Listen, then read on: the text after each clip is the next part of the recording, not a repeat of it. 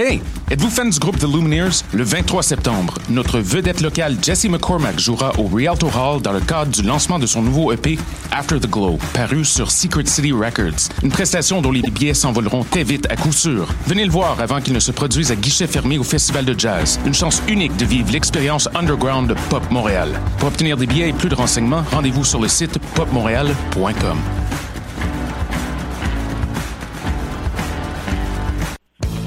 La célèbre foire aux puces pop revient en force du 23 au 25 septembre à l'église Saint-Denis, au 454 avenue Laurier-Ouest. Venez y admirer une vaste sélection de produits artisanaux faits à la main, y compris des bijoux, de la sauce piquante, des savons et des vêtements. Arrivez tôt pour magasiner et soutenir les artisans d'ici. Pour plus d'infos, consultez le site popmontréal.com. Les 23 et 24 septembre, Pop Montréal présente la sublime auteure, compositrice, interprète Emily Ogden en prestation dans la magnifique et intime chapelle Saint-Louis de l'église Saint-Jean-Baptiste située sur la rue Rachel. Le nombre de billets est très restreint, alors n'attendez pas avant d'en acheter. Pour en savoir plus et vous procurer des billets, rendez-vous sur le site popmontréal.com.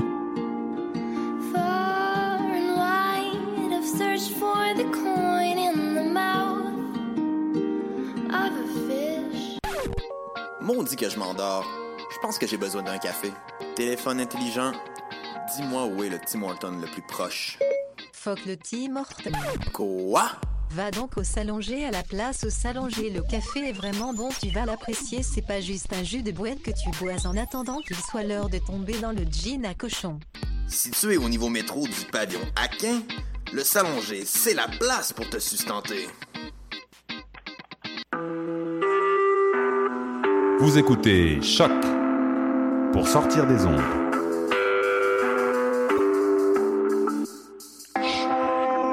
Podcast, musique, découverte.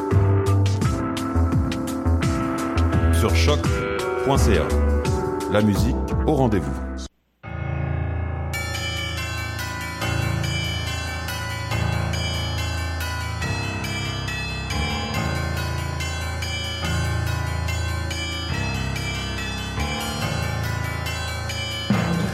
Bonsoir, vous êtes bien sur Choc, c'est Mission Encre Noire, le tome 18, chapitre 228.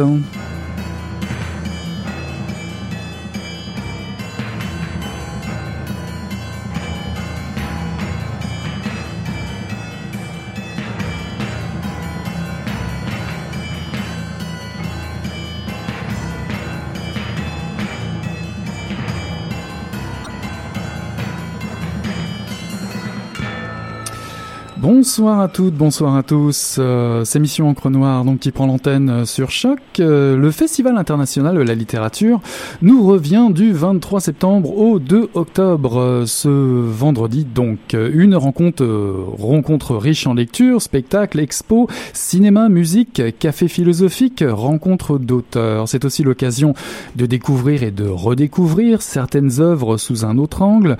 Le Festival international de la littérature pose les jalons d'un festival hors norme, puisque lire, qui est plutôt un acte solitaire, ben, se retrouve, la lecture se retrouve propulsée sur le devant de la scène, le temps d'une communion collective et parfois, osons le dire, magique. Une 22e, 22e édition riche et inspirante, recentrée cette année sur la mémoire et la transmission d'une génération à une autre. Et pour en savoir plus, ce soir, je reçois la fondatrice et la directrice générale du FIL, comme on l'appelle, Michel Corbeil. Bonsoir Michel. Bonsoir, bonsoir. Euh, je suis ravi que vous ayez accepté euh, cette invitation une fois de plus et comme chaque, année je dirais, parce que je sais que votre programme est très très très chargé. Dites-moi, est-ce que le festival est, est- est fort prêt pour les débuts? Bah écoutez, là dans le moment, il y a à peu près euh, à peu près tous les artistes qui sont en train de répéter euh, parce que on a pas loin de 10 créations cette année, 10 créations de spectacles, donc euh, ça implique beaucoup de répétitions. Il y a demain matin où on livre finalement le matériel pour la bibliothèque du fil au jardin Gamelin. Il y a l'attaché de presse qui travaille très fort. Il y a tout le monde travaille très fort. Et puis envie de vous dire moi aussi. Alors, euh, mais on va être prêt. On va être prêt pour le 23 au matin, 11 heures. Parce que c'est le moment où va commencer le film 2016. Alors allons directement, euh, taillons dans le vif comme on dit, euh, allons directement parler de cette programmation qui est toujours comme d'habitude très éclectique. Parlons d'abord du thème, la ligne directrice cette année. Ben écoutez, moi je dis à chaque année, j'ai toujours dit qu'il n'y avait pas de thématique au festival. Au moment où je commence à le préparer ou comme, au moment où je commence à bâtir ma programmation, je ne vais pas me poser une contrainte, soit celle d'une thématique en particulier. Mais ce qui est frappant, et bon, à chaque année, c'est qu'une fois que j'ai terminé, je, me, je réalise qu'il y a un fil, oui, un fil conducteur, et qu'il y a finalement une thématique. C'est probablement mes propres obsessions qui, euh, qui transpirent dans cette programmation. Et cette année, c'est vrai que euh, un peu partout, de différentes façons, euh, le fil est traversé par cette thématique de la mémoire et de la transmission. Est-ce parce que j'ai eu un petit-fils il n'y a pas très longtemps et que j'ai envie de lui transmettre cet amour de la littérature que j'ai, peut-être? Ça serait une bonne, une bonne initiative, oui, effectivement. oui, ça serait pas mal quand même. Mais c'est aussi euh, parce que bon, on parle beaucoup dans le moment de, on parle beaucoup de relève, euh, mais je pense, puis pour moi c'est très très important. Je crois qu'il doit avoir une relève littéraire et artistique, mais je crois que cette relève doit exister euh, sans faire table rase du passé. Et j'ai très envie euh, de faire en sorte que de jeunes artistes se confrontent aussi à des textes qui pour moi sont assez intemporels. Je Ah. commence avec Anne Hébert. Euh, oui, oui, bah, allez-y. Bah, J'allais vous le proposer entre hommage et relève. Commençons par l'hommage, puisque euh, le 23 septembre à 20h à la cinquième salle de la Place des Arts, vous allez fêter les 100 ans d'Anne Hébert. C'est ça, mais les 100 ans d'Anne Hébert, d'une Anne Hébert euh, telle que moi, bon, j'ai eu le, le grand privilège de la connaître et euh, puis de la lire aussi. J'ai commencé à la lire, j'avais à peine 17 ans. J'ai lu Les Chambres de bois, c'est le premier Anne Hébert que j'ai lu. Et je crois que, euh, premièrement, Anne était euh, une femme libre, insoumise et extrêmement moderne. Euh, très, très loin de l'image qu'on peut avoir d'elle, c'est-à-dire une femme très sage et très comme...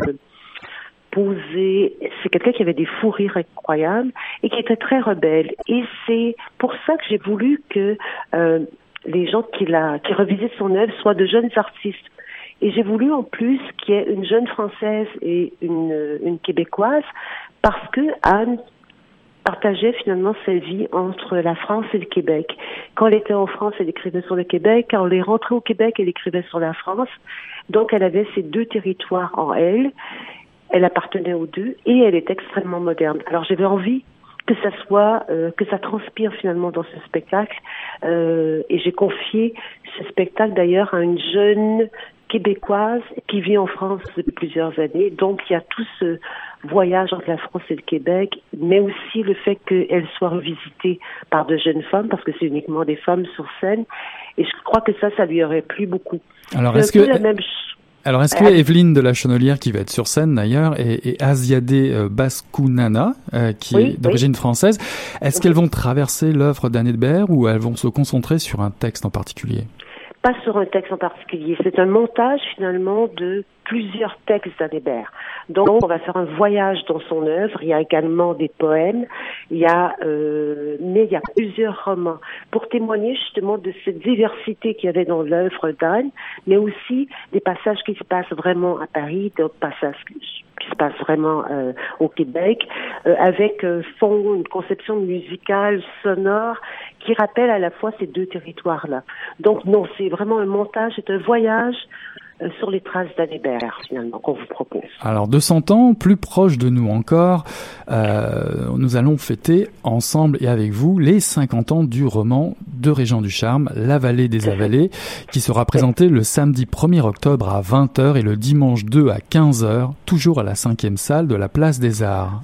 Exactement. Je ne sais pas si euh, certains d'entre vous avaient relu récemment euh, La Vallée des Avalées. Ce que j'ai fait moi cet été, euh, je l'avais déjà lu deux fois, je crois, et là c'était ma troisième fois, et j'étais étonnée par la modernité de ce roman. C'est incroyable que ce roman ait 50 ans, c'est même Assez exceptionnel. C'est tout à fait exceptionnel. Et euh, ce qu'on vous propose finalement, c'est une, une adaptation euh, théâtrale faite par Lorraine Pétal, qui a fait, qui a travaillé beaucoup autour de Région du Charme. Il y a trois acteurs qui se sont appropriés ce texte-là. Il y a Sophie Cadieux, il y a Louise Marlot et Maxime Denomé. Mais il y a en plus cette scène parce que Régent Ducharme était écrivain, était euh, mais aussi artiste visuel via son pseudonyme de Rock Plante. Et il y a Charles Binamé, qu'on connaît comme cinéaste, qui a fait une installation dans laquelle on va retrouver Bérénice. Je ne vais pas trop vous en dire, il faut absolument Non, oui. venir voir. Parce que, écoutez, moi, je suis depuis le début, depuis presque deux mois, que Charles Binamé travaille sur cette installation dans laquelle va se retrouver le personnage de Régent Ducharme. Et je vous jure, c'est absolument fascinant. Alors, ce qu'on va voir sur scène, c'est à la fois le théâtre, bien sûr, parce que Lorraine Bental est une femme de théâtre, les arts visuels avec Charles Binamé qui va avoir transcrit cet univers-là, la chanson aussi, parce que Régent Ducharme écrivait aussi la chanson. Donc, c'est toutes ces formes-là qui vont se retrouver portées par la prose euh, de Ducharme. Ouais, moi, je me, Ça je me suis, événement assez unique. ouais, je me suis aussi replongé dans la vallée des Avalées, justement en, en pensant au festival. Et pour preuve, Oui. s'il en est, si on a besoin encore euh, de, de, je dirais, de euh, la content, on va dire le- l'effet contemporain de, de ce qu'il avait écrit. Je cite aujourd'hui sur la terre, il faut qu'une arme t'ait pénétré avant qu'il y ait crime. Il faut que le sang coule avant que tu aies le droit de riposter. Aujourd'hui, les chartes ont tellement omnibulé l'être humain qu'il n'ose même plus jouir du privilège de se défendre, appelé droit de vie et de mort. On peut dire que ça reste un texte très contemporain, n'est-ce pas? Complètement, complètement. Écoutez, j'ai même, euh, il y a même un professeur de philosophie qui m'a téléphoné et qui amène ses étudiants, prof de philo du cégep, en me disant, je ai, c'est le, le livre qui est à l'étude cette année, et je me suis dit que ce spectacle était peut-être une façon pour eux, peut-être plus facile dans un premier temps d'apprivoiser cette œuvre, et après ils pourront pas y résister. Ils vont faire comme vous et moi, ils vont Exactement. relire Régent Ducharme. Tant mieux. Restons au Québec encore. Le lundi 26 septembre au Lion d'Or à 20h, c'est la fête au poète Patrice Desbiens, le poète Oui. de l'Amérique française. Oui, parce que Patrice, on peut dire que Patrice, on n'a pas beaucoup parlé de lui comme euh, étant le poète de l'Ontario français, qui vient plus, qui vient de Timmins en Ontario. Après ça, on a dit que c'était le poète de Sudbury parce qu'il a vécu longtemps là-bas. Mais Patrice a vécu au Québec, à Québec, a vécu à, vit à Montréal depuis très longtemps. Il est pour moi l'héritier de la Beat Generation. Euh, D'ailleurs, il a écrit plusieurs textes dans lesquels il cite Kero- Kerouac, entre autres Ginsberg et plusieurs des autres poètes de la Beat. Patrice, pour moi, est un immense poète euh, qui a été chanté par les Chloé Sainte-Marie, euh, euh, Richard Desjardins, Chloé d'ailleurs qui va faire partie de ce spectacle. Mhm. Moi, ça fait très longtemps que je rêvais de donner une carte blanche à Patrice, parce que ce qu'on ne sait peut-être pas, c'est que Patrice est poète, mais était musicien aussi, dans une quand il était plus jeune. C'est un grand, grand mélomane. C'est quelqu'un qui connaît très, très, très bien la musique. Et j'ai eu envie de lui donner une carte blanche. Et puis, il m'a dit, ah oui, super idée. Et puis, peu longtemps, pas de temps après, il me dit, euh, finalement, tu crois, je pense que je suis trop vieux pour faire ça. Alors, je dis, écoute, Patrice, on se calme. On va trouver quelqu'un qui va s'occuper du spectacle pour toi. Donc, Michel Faubert, qui est un de ses vieux complices. Et puis, tu vas tout décider et Michel va faire ce que tu veux. Il m'a dit, ah, ça, ça me plaît quand même. Ok, il sera, il sera présent sur scène, bien entendu. Bien sûr, bien sûr. Mais Patrice, la, la meilleure façon qu'il soit sur scène, c'est de lui dire, écoute, t'es pas obligé d'être là. Alors du coup, il dit, mais pourquoi je serais pas là, moi? Donc, du coup, Patrice, oui, va être là, mais il va t'entourer des Chloé Sainte-Marie, euh, Gilles Bélanger, Michel Faubert, naturellement, et de plusieurs jeunes poètes qu'il a choisis. Je pense à Martine Audet ou Jean-Sébastien Larouche, des éditions de l'Écrou, mais aussi de poètes de Rose Pré qui vient d'Acadie pour l'occasion et puis de Daniel Aubin qui vient de Sudbury pour l'occasion. Donc c'est à la fois, il va t'entourer de ses vieux complices, mais il m'avait dit, je veux pas t'entourer juste de vieux. Je veux aussi avoir finalement des jeunes poètes que j'aime bien. Et puis à la musique, ben, les Normand Guilbeault, Marianne Trudel et tout ça, qui sont des gens qui connaissent Patrice depuis très longtemps. Et puis, bon, surtout, ce qui était le plus important, c'est Patrice m'a dit, tu sais, ça me prend des bons musiciens. J'ai dit, on est d'accord, on est d'accord. Voilà. En tout cas, Alors, ça, ça, va être ça la sera fête à Patrice. exact. La, la fête à Patrice Desbiens le lundi 26, 26 septembre au Lion d'Or. Je vous propose juste une petite respiration euh, musicale. On va écouter juste un tout petit extrait de K et on en reparle juste ensemble après. Ah oui. Et surtout qu'on a encore beaucoup à dire et toujours comme d'habitude si peu de temps. Donc une petite respiration musicale et je vous reviens tout de suite.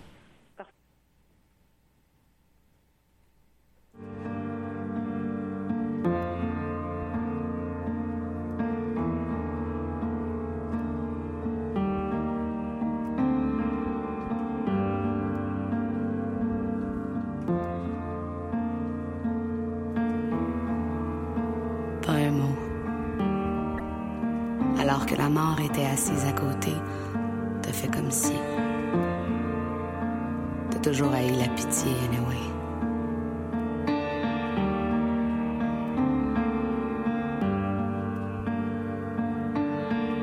Et avec toi sont mortes mes premières fois.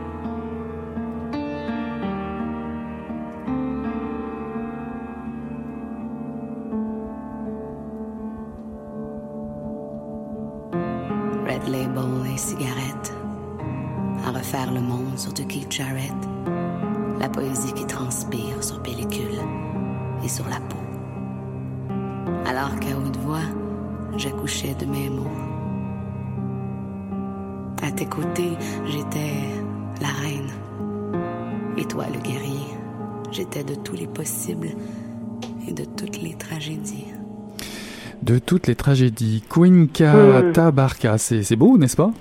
Ah, j'adore cette fille. Vraiment, j'aime beaucoup cette fille. Je trouve que c'est, euh, premièrement, c'est un, c'est une vraie auteure. C'est quelqu'un qui écrit des textes absolument magnifiques. C'est une performeuse. Bon, c'est une comédienne de formation et tout. C'est une performeuse. On, on dit d'elle que c'est une cascadeuse du verbe et je trouve que ça la définit très très bien. Euh, et puis, moi, je sais que quand j'ai fait le dévoilement, elle était là sur scène avec ses musiciens. Il y a une telle complicité entre eux, une telle euh, charge émotive aussi. J'adore cette fille j'espère vraiment que les gens. C'est la deuxième fois qu'elle présente ce spectacle. Seulement, elle l'a créé il y a quelques années. Et puis, je trouve qu'il n'y a pas ces gens qui avaient vu ce spectacle-là. Moi, je tenais absolument à ce que les gens la découvrent et les gens de tout âge, parce que quand on parlait tantôt de différentes générations et toute la transmission d'héritage et tout, autant j'ai envie que Anne Hébert euh, soit découverte par des plus jeunes, autant j'ai envie que les aînés aillent découvrir euh, Quinca, parce que c'est quelqu'un d'assez unique. C'est, je crois que c'est une voix très importante au Québec présentement. Et elle, elle sera sur scène le mardi 27 septembre à 19h à la cinquième salle. à Euh, nous étions euh, tout à l'heure euh, encore au, au Québec avec Patrice Desbiens. On va encore rester un, un petit peu plus longtemps. Cette fois-ci, euh, parlons donc de la relève, puisqu'il s'agit d'une très belle soirée qui s'annonce au théâtre Outremont le dimanche 25 septembre à Mhm. 15h avec Anaïs Barbeau-Lavalette et pas avec n'importe quel roman. Non, la, une femme qui fuit, la femme qui fuit, qui est certainement le roman qui a ému le plus de gens, en tout cas dans mon entourage, moi la première, et puis en tout cas tous les gens à qui je parle de ce livre-là, il y a plusieurs personnes euh, qui n'ont pas pu le terminer parce qu'ils pleuraient à la fin. C'est un livre absolument magnifique. Anaïs est une fille merveilleuse aussi. Euh, vous avez vous avez compris que je ne fais que des choses que j'aime. Oui. Qu'on que ne vous parle que des livres que j'aime. Exact. Ou que votre que- petit-fils sera amené à aimer. Oui, exactement. je me dis, bon, bah là, écoutez, là, on n'a pas de temps à perdre, alors allons-y vers Allons-y. les coups de cœur, nos vrais coups de cœur. Donc, euh, La femme qui fuit, moi, quand j'ai lu ce livre-là, je me suis dit, euh, euh, il faudrait, j'ai téléphoné à Anaïs et je me suis dit que c'était une bonne idée peut-être de faire en sorte qu'on en fasse un spectacle. euh, littéraire. Euh, c'est sûr que au cours de, ce spectacle lecture, on ne lira pas au complet ce texte, mais faire voyager à travers cette histoire finalement de la grand-mère d'Anaïs, qui pour moi c'est drôle parce que la grand-mère d'Anaïs était à peu près de la même génération, même plus jeune un peu qu'Anne-Hébert, alors qu'Anne-Hébert, elle, elle est partie en France, qu'elle était une rebelle, une insoumise, mais elle n'a pas été une femme qui fuit, alors que la grand-mère d'Anaïs a été une femme qui fuit, parce que c'est pas si simple que ça à cette époque d'être une femme et de faire ce qu'on voulait. Et ce texte-là, il est magnifique, il va être porté par Catherine Deléon et avec euh, Bernard Falaise à la guitare, Bernard qui est un musicien Éclectique, on va Magique. dire, euh, magique, Magique, euh, rock ouais. alternatif, tango, valse, enfin, il, il se promène un peu partout. Et qui a l'habitude de travailler avec Brigitte Henkens, qui est responsable de la mise en lecture de ce spectacle. Donc, euh, Bernard a l'habitude de d'être à l'écoute du texte aussi, parce qu'il suffit pas seulement de faire la musique, mais il s'agit vraiment de l'accompagner. Donc, ça va être une magnifique lecture le dimanche après-midi à 3 heures. Mais pour les gens qui sont intégrés, intrigués finalement par euh, le grand-père d'Anaïs, finalement, c'est Marcel Barbeau, le peintre, on va présenter à une heure et demie, c'est gratuit. Les gens peuvent y aller avant d'aller voir le spectacle ou seulement aller voir le, le film de Marnon Barbeau, qui était la femme, qui est la mère d'Anaïs. Tout ça est une histoire de famille, finalement. Pour comprendre, finalement, ce qui est arrivé avec cette fameuse grand-mère, de qui- cet homme dont elle est tombée follement amoureuse et qu'un jour elle a quitté. Alors, pour tout comprendre de la famille Barbeau, moi, je vous propose d'aller voir le film d'abord, et Mhm. puis de prendre une petite pause, et puis après ça, d'écouter la lecture avec Catherine de Léon, mise en lecture par Brigitte Henkens, et suivie d'une causerie avec Anaïs. Magnifique, parce que ce récit est vraiment un cheval entre réalité et fiction. Donc j'imagine une soirée qui va faire passer tous les tous les spectateurs et spectatrices euh, va les faire passer par toutes sortes d'émotions. Vous savez quoi? On a une bonne nouvelle, parce que comme on a eu une espèce de, on va dire, inside, une espèce d'alerte pompier, on va avoir plus de temps à rester à, à parler du festival ce soir. Donc vous voyez, on peut s'étaler, prendre son temps un petit peu plus. C'est une bonne nouvelle. D'ailleurs, on va, on va se précipiter euh, tout de suite pour parler euh, d'une autre très très grosse soirée à venir, celle qui va se passer au théâtre Outremont le jeudi 29 septembre à 20h. Ah, les Kerouac. Exactement. La vie est dommage, monsieur Kerouac. Oui, oui, oui. Ben, vous avez certainement entendu parler de ce, la publication de ce livre euh, de Kerouac, finalement, les inédits de Kerouac en français. Exact. Et euh, moi, je suis allée au lancement de ce livre-là et j'ai entendu l'éditeur avait demandé à Robert Lalonde de lire un extrait euh, de, des textes de Kerouac en français et j'ai trouvé ça profondément émouvant d'entendre cette langue. On savait que Kerouac parlait français, on le sait depuis très longtemps, Euh, on le sait depuis euh, depuis l'entrevue avec Fernand Seguin. On savait depuis quand même quelques années que Kerouac avait écrit certains textes en français, mais on ne pouvait pas se douter de l'importance de ces textes-là. Et ce qui est fascinant, c'est de découvrir que Kerouac écrivait en français avant d'écrire en anglais. Alors, nous, les francophones, qui avons souvent lu du Kerouac en français, finalement, on a lu la traduction d'une traduction. Parce que On the Road, il l'a d'abord écrit en français, Mhm. avant de l'écrire en anglais. Et là, d'entendre euh, cette voix-là donnée par euh, Robert Lalonde, d'entendre ces textes-là, c'est absolument magnifique. Et moi, j'avais entendu un enregistrement de Kerouac euh, avec un pianiste de jazz, où quand il lisait lui-même euh, ses textes en anglais. Et j'aurais voulu l'inviter, d'ailleurs, Jack Kerouac. Ça aurait été bien qu'il vienne au festival. n'est-ce pas, Et je vous hein jure, c'était l'invité parfait. Mais vraiment, vraiment. Je pense qu'il aurait fallu euh, inviter beaucoup de vos participants aussi. Je pense que euh, oui, euh, Monsieur Desbiens aurait voulu être là aussi, je pense. oui, oui, oui, oui. Et là, je me disais, on peut pas faire entendre cette voix-là en français sans qu'elle soit accompagnée de, accompagnée de jazz. C'est impossible. Parce que en français, c'est tellement une langue en plus, euh, c'est vraiment encore plus jazzé qu'en qu'en anglais. Donc, ça va être euh, presque un dialogue entre Robert Lalonde et John Roney, qui est un pianiste de jazz absolument extraordinaire. Et moi, je les ai vus, première rencontre entre Robert et John, où ils se connaissaient pas tous les deux. Et là, Robert s'est mis à lire les textes et l'autre s'est mis à improviser, à jouer du piano. Et c'était incroyable. Il faut il faut entendre ça, je veux dire. C'est presque une partie de ping-pong entre euh, le texte et euh, la musique de jazz. C'est magnifique. Euh, Puisqu'on a beaucoup plus de temps, euh, on va s'accorder une nouvelle petite pause musicale qui va peut-être vous rappeler quelque chose. Vous allez m'en dire quelque chose d'ici une minute ou deux, d'accord? D'accord. À tout de suite. À tout de suite.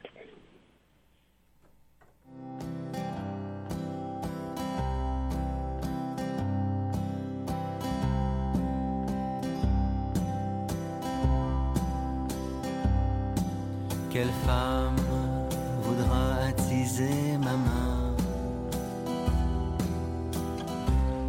Toucher ma paume de poil chauffé à blanc. Ma main comme un œil écarquillé. Mes phalanges d'huile rance et de cacophonie Ces sauts ancrés dans la pure peine d'amour. Ces sauts ancrés dans la pure peine d'amour.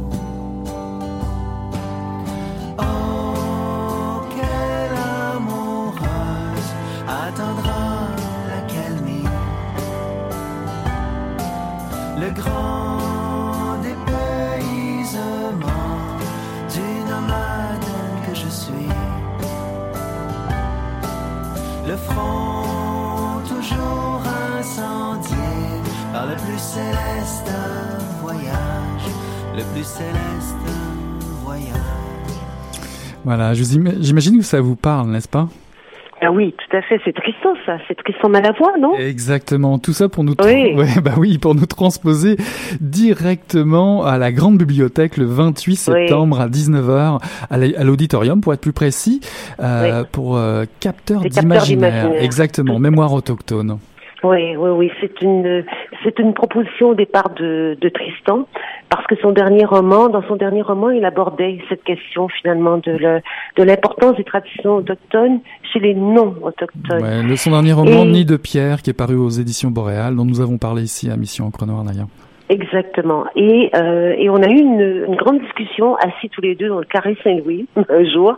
On s'est mis à, à se parler de ça, de- à se raconter à quel point euh, la pour moi, ce qui différencie euh, un Québécois d'un Français, entre autres, c'est cette, cette marque autochtone.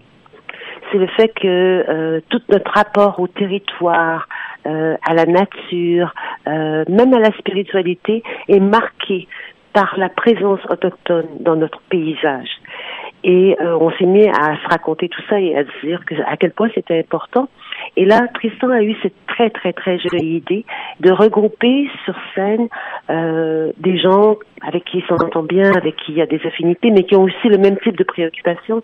Je pense à Marc Séguin, je pense à Samian, naturellement, qui lui a plus que juste finalement une, une trace autochtone puisqu'il est lui-même autochtone. Euh, et puis de d'avoir finalement cette discussion là autour de l'importance que ça peut avoir et qu'est-ce que ça nous a laissé comme trace? Alors on est toujours dans mathématiques et puis que cette discussion là soit euh, entrecoupée de performances artistiques donc de d'extraits de lecture, de chants, de bon, de, de- finalement qu'il y a un passage entre la causerie et la performance artistique. Et je trouve que c'est un très, très, très, c'est une très jolie idée. Et je trouve ça très important parce qu'on ne peut pas aborder ces thématiques-là sans parler euh, de, des mémoires autochtones, des mémoires amérindiennes dans notre territoire à nous. Et d'ailleurs, il y aura du joli monde autour de Tristan Malavoie, parce qu'on parlait de, tout à l'heure de son roman euh, Nid de pierre. Il faut rappeler que Juliana Léveillé-Trudel Ah, est, aussi, l'auteur de Nihilite euh, Oui. chez La Peuplade. magnifique livre. Magnifique livre paru en 2015. Sans oublier Samian, qui n'est pas simplement rappeur, mais qui a aussi publié euh, La Plume d'Aigle chez Mémoire d'Encrier. Tout à fait. Et Marc Séguin, Et Marc enfin, Séguin. bah oui, qui a publié Nord-Alice euh, chez les Méac en Ouais. 2015. Donc du beau monde pour euh, entourer Tristan euh, Malavoie euh, sur scène, entre autres. Et ça se passe le 28 septembre à la Grande Bibliothèque. Pour rester Mhm. aussi dans la, la mémoire et l'héritage autour de, on va dire, du Québec, transporte-nous euh, au Lion d'Or, toujours le, au Lion d'Or, le 28 septembre à 20h, pour un hommage à Haïti, à Oui, travers deux de ses poètes. Euh, oui. L'un des Haïti, plus... c'est une fête. Exact, l'un Oui. des plus grands, Anthony Phelps, et la relève, qui relève de votre thème de départ, la relève avec James Noel. C'est exactement. Alors c'est vraiment un spectacle en deux parties. Donc la première c'est Anthony à qui on a donné une carte blanche euh, parce qu'on tenait à lui rendre hommage parce que moi je considère que c'est quand même un des plus grands écrivains haïtiens vivants. Euh, donc Anthony entouré de Jean Marchand et de là euh, les deux les deux pianistes il faut quand même dire leur nom je sais pas si vous y arrivez mais moi je, je les appelle les Twin Sisters Ok, on on va garder ça comme ça. on va garder ça comme ça, d'accord. Donc c'est ces filles qui, qui jouent finalement, qui jouent sur un seul piano, un seul clavier à quatre mains. Donc elles sont absolument, elles sont terrifiantes de, de talent. Donc et après ça, on prend tous un petit punch et là après ça, on tombe dans l'univers de James Noel. James Noel qui est un qui est un jeune haïtien qui vit toujours à Port-au-Prince, qui est un, un être absolument magique, qui a fondé une revue qui s'appelle Intranquillité, qui est une pure merveille. Cette revue, c'est à la fois les arts visuels et la littérature. Il l'a fondée avec sa compagne, qui est une artiste peintre. Il s'entoure sur scène de, de Chloé Sainte-Marie, qui a écrit un texte dans son dernier numéro de la revue, mais aussi de tous ses amis montréalais. Il y a Chloé, il y a René Saint-Éloi, il y a lui il invite toute la bande. C'est que René, il fait déjà car moi j'ai euh, René, pardon, James à Port-au-Prince, moi j'ai déjà assisté à ces fêtes dans les bars à Port-au-Prince. Ok. Je veux dire, c'est des vraies fêtes. c'est des vraies fêtes. Et je peux, en tout cas, je veux juste vous dire que vous allez pouvoir partir tous tôt si vous le désirez, mais vous allez pouvoir aussi rester très très tard ce soir-là au Lion d'Or et danser et boire du rhum. Le samedi 1er octobre à, à 14h au musée des Beaux-Arts de Montréal, Just Kids. Là, on sort un peu du Québec. C'est l'histoire de, de la relation de Patti Smith et de Robert, Robert Mapplethorpe. Oui, oui, oui. Moi, je suis une fan finie de Patti Smith depuis toujours. Et, euh, et je trouvais ça bon super intéressant puisqu'il y a l'exposition présentement au musée des Beaux-Arts et autour de Mapplethorpe et que c'est impossible de parler de Mapplethorpe sans parler de Patti Smith. Donc, cette lecture, c'est ça, c'est le, le de New York de toute cette époque-là, du Chelsea Hotel à toute, cette époque-là à New York, et la rencontre de ces deux grands artistes qui sont devenus tous les deux parce que Robert Mapplethorpe est décédé et juste avant de, de mourir, une des dernières choses qu'il a dit à Pasti, je veux que tu racontes notre histoire, ce qu'elle a fait avec euh, beaucoup d'émotion et une grande beauté. Et c'est euh, Francis Ducharme et Marie-France Lambert qui vont lire des extraits de cette magnifique histoire de ces deux grands amis, amoureux, amants, euh, artistes finalement de la vie. Et qui auront croisé tellement de, de, personnes et de rencontres marquantes euh, dans leur vie, Andy Warhol, Allen Ginsberg, Janis Joplin, Lou Reed et j'en passe, que ça va être forcément euh, une vie inoubliable. On a, comme on a vraiment du temps, euh, pour introduire, je dirais, euh, cette soirée exceptionnelle, Hélène Dorion et les violons du roi. Écoutez-moi donc. Euh, cette... Ah bah l'extrait est parti. Ah bah, je voulais le trouver et malheureusement je l'ai perdu. Bah parlons donc de cette soirée. Ça arrive, c'est la radio, c'est le direct. Allons-y. Hélène Dorion et les violons du roi. Euh, c'est une soirée qui aura lieu le dimanche 25 septembre à 16h à la cinquième salle de la Place des Arts. Oui, euh, Hélène, et, Hélène Dorion est une, un écrivain, une poète assez unique. Et pour moi, elle est l'invitée euh, toute désignée pour un festival comme le mien, parce que c'est quelqu'un qui travaille depuis très longtemps avec euh, la photo, avec les arts visuels, avec la musique. Elle est aussi euh, la blogueuse de l'Opéra de Montréal. C'est quelqu'un qui s'intéresse beaucoup, beaucoup au rapport entre la littérature et les autres formes d'art, ce qui caractérise quand même beaucoup mon festival. Et ce, ce concert-là, elle l'a conçu vraiment euh, très en étroite collaboration avec le directeur artistique des Violons du Roi, qui lui a, qui lui a dit un jour, qui lui a dit, même moi, j'aimerais bien qu'on fasse quelque chose ensemble. Et elle a dit, d'accord, je te donne des textes et tu me trouves des musiques qui seraient un peu les jumeaux musicaux de mes textes. Donc, ce qu'Hélène fait sur sur scène, c'est pas du tout une lecture euh, avec une musique improvisée ou entrecoupée de musique. C'est vraiment, l'autre fois, elle me, elle me fait rire parce qu'elle me disait, j'essaie d'expliquer, Michel, ce que je fais aux gens. Je leur dis, je suis comme une chanteuse qui chanterait pas. Est-ce que ça vous explique plus ce que je fais? Et je partais à rire, je lui dis, c'est exactement ça, Hélène, que, que tu dois dire, parce que c'est exactement, les gens comprennent mieux à ce moment-là ce que tu fais. Ce serait l'auteur qui montrait sur scène, finalement. Exactement. Et puis qui fait exactement comme pour une chanteuse, mais sans chanter. Donc, euh, elle dit ses textes, mais vraiment avec cette musique qui la porte et qui porte ses textes. Donc, je pense que c'est aussi euh, un joli moment et c'est vraiment comme pour moi c'est et c'est de jeunes musiciens. On est toujours comme un peu dans cet intergénérationnel qui l'accompagne sur scène et elle, elle est absolument ravie de, de faire ce spectacle-là. Alors, je pense que c'est quelque chose à entendre aussi. Alors, j'ai peut-être perdu l'extrait que je voulais vous passer pour introduire euh, le spectacle d'Hélène Dorion. En revanche, j'en ai retrouvé un autre euh, qui va nous faire revenir juste un tout petit peu en arrière, mais qui va nous donner le goût de découvrir euh, cet artiste. Un tout petit extrait.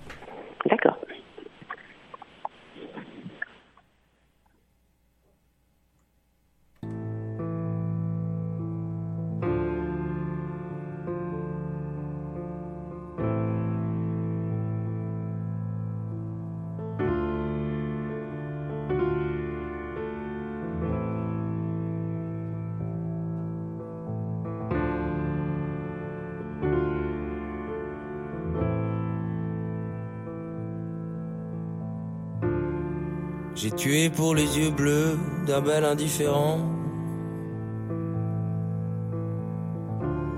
qui jamais ne comprit mon amour contenu.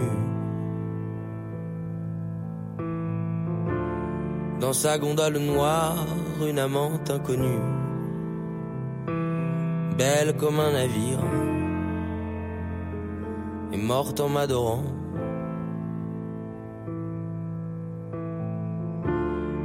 Quand tu seras prêt en armes pour le crime, masqué de cruauté, casqué de cheveux blonds. Sur la cadence folle, les brèves des violons égorge une heure entière en amour pour ta frime. Égorge une heure entière en amour pour ta frime. Bab X, c'est du Jean Oui, Genet.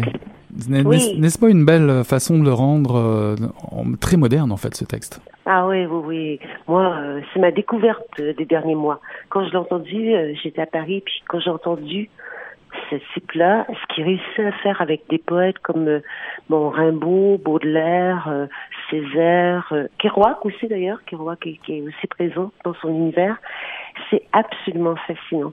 Parce que bon, il est, c'est vraiment un petit euh, virtuose, hein, c'est un petit génie ce gars. Il a composé des musiques pour chacun de ces textes-là, mais il les a composés. Lui aussi, il parle de jumeaux musicaux, euh, mais il les a composés en se disant. Euh, Rimbaud euh, est moderne. Rimbaud, s'il était aujourd'hui, ça serait un punk. Euh, Jeunesse, s'il vivait aujourd'hui, il serait comme ça. Donc, il a essayé euh, de pas les, de les sortir finalement de leur espèce de côté très comme bon, euh, euh, c'est des grands écrivains, il faut pas y toucher, tout ça. Il s'est amusé avec ces textes-là, tout en les respectant profondément, mais en leur donnant une vie. Euh, tout à fait nouvelle. C'est absolument étonnant ce qu'il a réussi à faire. C'est beau, c'est intelligent, c'est respectueux. Euh, on s'est beaucoup parlé après, puis il me disait, tu sais, c'est pas tous les poètes qu'on peut mettre en musique. Et moi, je suis complètement d'accord. Je pense qu'il y a des fois où ça peut être complètement raté. Ça devient uniquement des paroles de chansons et c'est pas toujours intéressant. Mais dans son cas lui, c'est totalement je pense qu'il a mis en musique uniquement les poètes dont il entendait la musique. Il est pour moi, Babix, un héritier tout à fait contemporain d'aujourd'hui de ce a pu faire Ferré à une autre époque. En tout cas, il promet, euh, c'est son ambition, une ambition poétique et musicale, comme dit euh, votre programme. Il, euh, il veut nous bluffer par sa puissance et sa fièvre contagieuse. C'est tout ce qui nous attend le mardi 27 septembre à 20h au Lion d'Or. Oui. Je m'en voudrais d'oublier encore quelques soirées qui promettent dans, dans votre fantastique festival international de la littérature. Allons, allons un petit peu fureter du côté des soirées du cabaret des Brumes, au quai des Brumes. Oui. C'est quand même, Oui, c'est quelque chose qui est quand même assez couru à chaque année. C'est tout le temps un grand plaisir d'y participer. C'est la deuxième année, c'est déjà devenu une institution. Exactement. C'est vraiment. euh, il y a eu une époque où je faisais des apéros poétiques, et puis il y a un moment où je me suis dit bon, il faut quand même donner le temps aux gens d'aller manger là, quand même.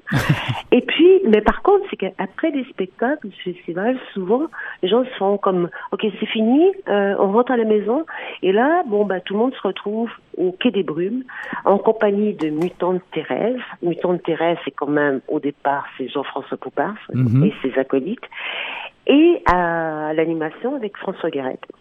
Et c'est, euh, on va prendre une bière, et c'est, il y a trois poètes qui vont venir défiler sous la musique de Mutant Thérèse et dire leurs textes. La caractéristique cette année, c'est que ils ont aussi demandé à des ambassadeurs de la poésie euh, d'être là dans une première partie avant les poètes. Alors on va retrouver, euh, on va retrouver les Chloé Sainte-Marie, Yann Perrault, Crément. Euh, Tout le monde qui va venir dans un premier temps et ça va être suivi en deuxième partie par des poètes. Donc c'est un rendez-vous, c'est autour de ça commence vers 21h30 jusqu'à 11h30 donc c'est tous les soirs. Tous les soirs du Pendant la 26 durée. euh, au 30 Ouais, septembre. du lundi au vendredi. Exactement. Lundi au vendredi. Voilà. Le festival de la littérature, ce n'est pas simplement euh, que du texte, c'est du texte, mais on y retrouve de la musique, des expos, du cinéma ég- également. Vous faites la place, une place particulière à la littérature européenne à Montréal. Oui, oui, oui. Je travaille beaucoup avec un regroupement qui s'appelle Lisez l'Europe. Lisez l'Europe, c'est tout le, tous les instituts culturels à Montréal, donc qui s'efforcent de faire connaître la littérature européenne sur un nouveau jour. Et on organise une série de projections de films en collaboration qui permettent de finalement visiter des œuvres d'une façon un peu différente. Je vous encourage fortement à aller voir d'ailleurs toute la série euh, euh, qui a été créé par Arte autour de l'Europe des écrivains. Mhm. Et on en présente quelques-uns de cette série-là encore cette année. Je pense entre autres au- à la France de Christine Angot, Jean-Christophe Bailly et Marie Dariussec, la Belgique, et puis il y a aussi euh, hors festival l'Italie de c'est le c'est pas dans le programme de l'hôtel mais c'est sur le site d'Erida Luca et de Claudio Macris le 23 euh, septembre, la veille de l'ouverture du festival. Et ces ouais. documentaires sont pure merveille. et par Arte, c'est extraordinaire. À préciser que euh, ces documentaires, ces films, sont à visionner entre le Goethe Institut euh, et euh, la Cinémathèque québécoise, euh, puisque je crois euh, la Catalogne doit se trouver à la Cinémathèque québécoise, si j'ai bien, si j'ai bien lu. Il y a aussi l'occasion de rencontrer euh, pour la première fois et d'écouter euh, des voix illustres et des auteurs euh, à travers votre programme de regard croisés. Oui, où, en fait des extrêmes se, euh, se rencontrent, on va dire euh, Fanny Britt par exemple et Guillaume, Guillaume. Oui, ben, l'idée des regards croisés, il y en a plusieurs pendant le festival. Ça, c'est ceux qui concernent Genève et Montréal. Euh, cette idée-là m'est venue à un moment parce que je, je suis allée au Salon du Livre de Genève. Et euh, avant de partir, il y a quelqu'un qui me dit, est-ce que tu connais Genève? J'ai dit, non, je suis jamais allée à Genève. Écoute, c'est une première. Bon. Alors j'ai dit, il me dit, bon, qu'est-ce que tu penses que c'est Genève et tout ça, en rigolant. Et j'ai dit, ben écoute, c'est du chocolat, des banques, euh, des coucous. Et là, il me dit, tu risques d'être surprise quand même. Il y a autre chose à Genève. J'ai fait comme, je m'en doute bien, mais j'ai juste envie de découvrir. Et là, quand je suis arrivée là, comme le fait, il y avait autre chose que des coucous, chocolat et les banques. Et je me suis dit, c'est quand même fascinant à quel point on se connaît pas les uns les autres. Et je me suis dit qu'une des meilleures façons de, de se connaître, c'est de faire des regards croisés entre écrivains, de les écouter. Donc, une des premières questions, finalement, parce que comme pour les uns et les autres, c'est une première, euh, parce que dans le cas de Guillaume Brice, c'est une première au Québec. Bon, et après, Fanny Britt va aller à Genève, au moment du Salon du Livre de Genève. Donc, c'est de d'essayer de sortir de tous ces préjugés-là. Donc, c'est le cas pour ce tandem, ce premier tandem Guillaume et Fanny.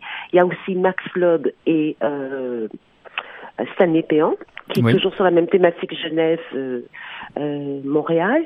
Mais dans la programmation, il y a aussi un autre, euh, une autre rencontre qui s'appelle la Bibliothèque des écrivains, où là, on a euh, Lydia Georgi, qui euh, va, euh, qui est portugaise, qui fait un spectacle aussi dans le cadre du festival autour de Du la fado. littérature portugaise et Mhm. du fado, mais qui va rencontrer Nicolas Chalifou, qui publie chez Liotrope et qui s'intéresse beaucoup au Portugal. Donc là encore, regard croisé. Moi, je trouve très intéressant qu'on a des écrivains qui viennent d'ailleurs, qui est comme cette rencontre-là qui puisse se faire avec des écrivains québécois. Oui, puis il y a aussi Et cette rencontre. Oui, puis il y a une rencontre fascinante aussi. euh, bah, il y en a plusieurs, mais celle de Gilles Archambault et Stanley Péan autour du jazz. Ah ben oui, ben oui. Mais ça, euh, Gilles et, euh, et Stanley, c'est pour moi, c'est moi j'ai découvert le jazz avec la voix de Stanley Péan, avec la voix de Gilles Archambault. Et Stanley, c'est toujours considéré comme un héritier finalement de Gilles Archambault. Et là, de les voir tous les deux euh, parler littérature, parler de jazz, et puis d'avoir ce quatuor finalement de jazz qui va interpréter les pièces dont ils vont parler, je pense que ça, ça risque d'être un moment assez joli. Et si on est, on est encore, comme vous le voyez, dans cette question de intergénération et de mémoire. Tout à fait. Pour finir, euh, j'aimerais euh, plonger un petit peu dans les quartiers et parler de deux initiatives, celle de la bibliothèque du, du fil et, et Oui. les quartiers littéraires montréalais. Oui, oui, parce que je pense que la littérature euh, et la lecture, vous aurez compris que je suis une, littéraire pure et dure, et pour moi, le livre et la littérature, c'est toute ma vie, mais je pense aussi que on doit la sortir par moments des endroits traditionnellement associés à la littérature et la lecture pour faire en sorte de rejoindre le maximum de gens.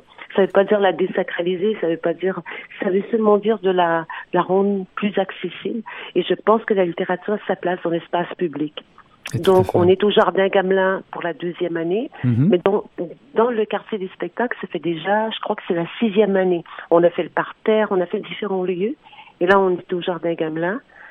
Jardin Gamelin, c'est avec une bibliothèque libre-service, donc une installation créée par les étudiants de l'école de design de l'UQAM, ben, les finissantes, parce que maintenant, elles sont plus étudiantes, elles sont finissantes, et, euh, et avec un groupe qui s'appelle Execo, qui fait la médiation dans la rue. Et l'idée, c'est justement de faire en sorte que qu'il y ait une espèce de mixité entre les gens de la rue et puis les festivaliers, et puis que tout le monde se retrouve autour de l'idée d'aller prendre un livre, d'en relaisser un autre, de faire des jeux littéraires. Donc, on, on occupe les jardins Gamelin à Et notre vous- façon. Et vous occupez aussi les quartiers, puisqu'on vous retrouvera aussi à Verdun et à Saint-Henri, dans le cadre des quartiers littéraires montréalais. Tout à fait, tout à fait. Et puis ça, c'est grâce à une, initia- une initiative de l'Association des libraires euh, du Québec, donc la LQ. Et là, on se retrouve entre autres à Saint-Henri. On va même se re- retrouver au marché Atwater. Au marché Atwater, entre un étal de légumes et de fruits, où il va y avoir des auteurs qui vont devenir des prescripteurs littéraires, c'est-à-dire qu'ils vont faire leurs suggestions de lecture aux passants, un peu comme vous savez, euh, quand on est malade, on va voir un médecin, il nous fait une prescription, puis on va chercher un médicament. Mais on peut aussi rencontrer un écrivain à qui on peut dire bon, bah, écoutez, moi, euh, ces temps-ci, ça va vraiment pas, euh, j'ai une peine d'amour, et qui va vous dire mais moi, je vous conseille de lire tel livre. Donc, il va avoir des prescripteurs littéraires au marché Atwater, à la place Saint-Henri et aussi dans Verdun dès la première journée du festival. Et pas n'importe lesquels. Hein. Si je regarde vite, vite, vite, je vois des noms comme Ca- euh, Carole David, Jean Barbe, Christine Oui. Brouillette, Martine Sinclair, Simon Boulris. Oui. Il y en a beaucoup. Patrick Sénécal. hein. Je pense sûr, au niveau Même médicaments. Michel euh, Tremblay, qui s'est ajouté, euh, qui s'est ajouté à Saint-Henri. Vous savez, les écrivains adorent faire ce genre de trucs-là. Ils font comme, euh, c'est plus amusant que de faire des signatures dans un salon. Là, au moins, on fait quelque chose, on raconte, on parle aux gens, on leur demande qu'est-ce qu'ils aiment lire, et puis on leur fait des suggestions de lecture. Là, ils adorent ça. En tout cas, en termes de médicaments, euh, le Festival international de littérature de Montréal 2016 est un bon choix euh, du 23 septembre au 2 octobre. Euh, bah, écoutez, j'ai eu vraiment un grand plaisir à faire cette petite balade à travers la programmation de votre festival. Bah, écoutez, il vous reste plus qu'à vous souhaiter un excellent festival, puis de vous remercier d'être venu nous voir à Mission Encre C'est toujours un plaisir. Et, Ben, euh, merci à vous. ben, Vraiment. êtes bienvenue et on se dit déjà euh, à très vite, très très vite le 23 À septembre et aussi à l'année prochaine, c'est sûr. Merci beaucoup, merci beaucoup Michel. Corbeil. À bientôt. Merci Au beaucoup. revoir. À bientôt. Au revoir.